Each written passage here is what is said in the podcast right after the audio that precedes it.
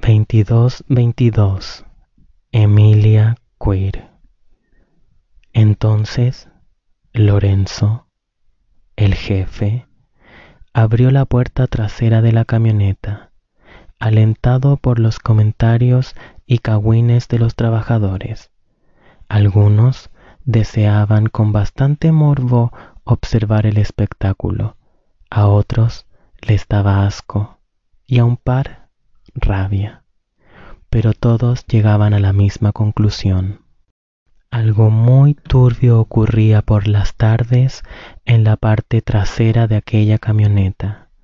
Lorenzo, gracias a Dios, decidió ir solo al lugar en donde ese día aparcaba aquella camioneta y observar por sus propios ojos, sin ojos parásitos, lo que jodidamente estaba sucediendo allá atrás.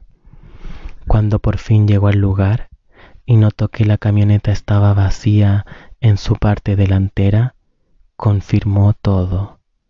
Entonces dudó mucho en abrir la puerta. En un segundo, creyó que lo mejor era dejarlo hasta ahí y devolverse a la oficina diciendo que todo era verdad y tomar cartas sobre el asunto.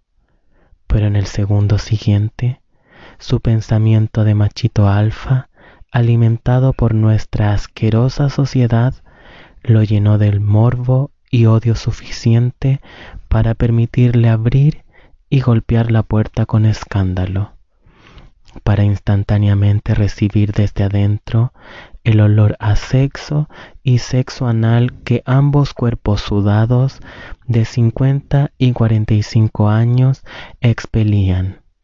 Mateo, como las furias, quedó petrificado en una imagen espantosa, con la cara desfigurada del susto, mientras que Marcos, desde abajo y con bastante pena, ya entendiendo lo que sucedía, intentaba esconder su rostro con las manos.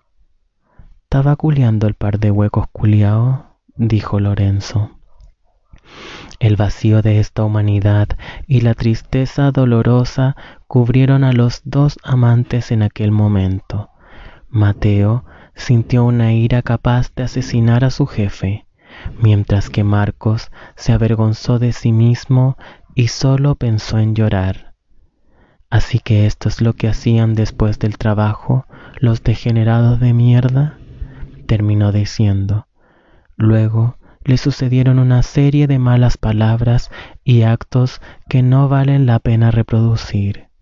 Solo decir que ambos hombres quedaron en medio de la calle desnudos, no solo de cuerpo, no solo de vestimentas, sino también de alma. Por respeto a los dos amantes, es preferible omitir aquella situación, pero ambos cargan con una maldición ancestral.